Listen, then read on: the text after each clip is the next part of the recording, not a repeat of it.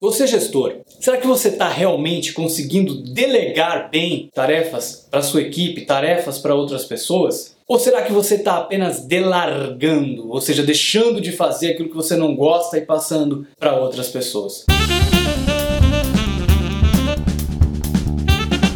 Tem uma história muito bacana que eu gosto sempre de contar nos cursos de Management 3.0 e é uma história que eu ouvi uma vez de um aluno, depois sempre uso como um bom exemplo para falar sobre os diferentes níveis que a gente tem de delegação.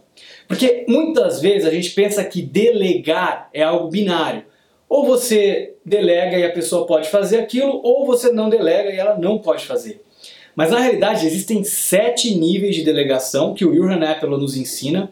Eu vou deixar aqui uma referência de um livro para você, o livro Management Workout. Dá uma olhada nesse livro, que ele explica com bastante detalhe isso que eu vou falar agora. Mas são sete níveis de delegação.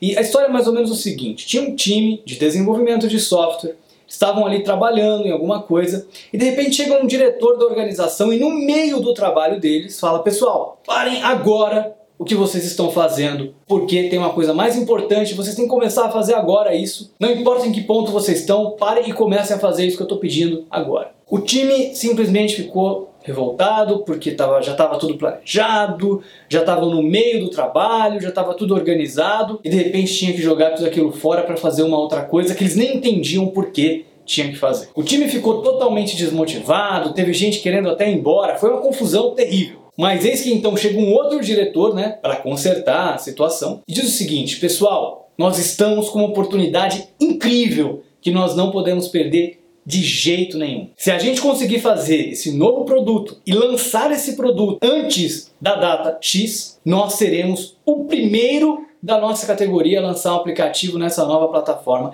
E é uma oportunidade imensa de crescimento que a gente pode nunca mais ter uma oportunidade como essa no futuro. Depois disso, a equipe ralou, trabalhou, entregou antes da data, super motivada, todo mundo engajado. Aí eu pergunto para você o seguinte: qual é a diferença do primeiro diretor para o segundo diretor, o que eles fizeram ali de diferente, que um desmotivou a equipe e o outro conseguiu engajar, motivar e trazer o pessoal para dentro do barco, para dentro da missão, para dentro do objetivo fazer as coisas de fato acontecerem. A diferença está em um nível de delegação dos sete que eu falei para vocês. E agora a gente vai falar então dos níveis e tudo isso vai ficar um pouquinho mais claro. Olha só, o primeiro nível, nível que simplesmente você diz o que tem que ser feito, você manda, você fala, pessoal, faça tal coisa. E é o nível justamente que o primeiro gestor usou. O segundo nível não é o nível de mandar, de dizer, é o nível de vender. Então você vende uma ideia, você explica o porquê, o que está por trás daquilo. É você ainda, como gestor, por exemplo, que está dizendo o que tem que ser feito, mas você está se preocupando em influenciar, em vender a sua ideia para que as pessoas comprem e façam porque querem, não porque estão sendo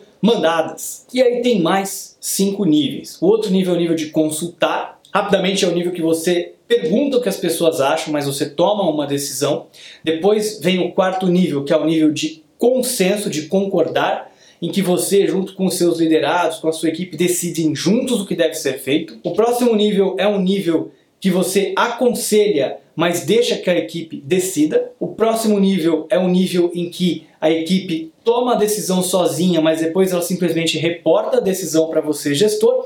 E o sétimo nível é o nível de delegar, é o nível que você delega completamente e a equipe depois nem precisa te reportar o que foi feito. É o nível 7, é o maior nível de delegação. Pessoal, esse é um assunto fascinante, fantástico. Se você é um gestor Delegar é uma ferramenta que você não pode deixar de utilizar bem. Delegar é um investimento, não é alguma coisa que você delega para as pessoas no primeiro dia e elas já estão fazendo tão bem ou melhor do que você. Pelo contrário, você é bom no que você faz hoje porque você tem experiência, porque você já errou muito.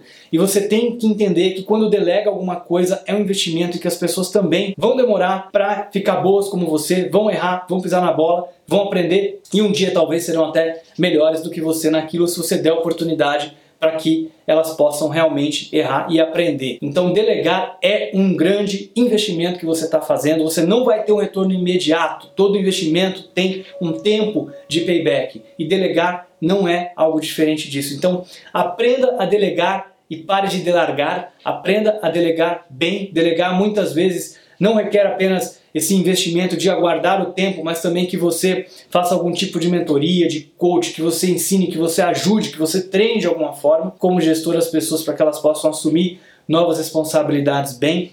Tem muita coisa para você aprender para poder delegar bem. Então recomendo que você vá atrás de mais informações sobre os sete níveis da delegação. espero que você tenha gostado desse bate-papo, dessa conversa. Se você está assistindo aqui no YouTube, não esqueça de se inscrever aqui no canal, deixar o seu comentário. E se você está ouvindo via podcast pelo iTunes, deixa um review depois lá no iTunes Store sobre o que você achou desse episódio do podcast. Muito obrigado e até o próximo episódio.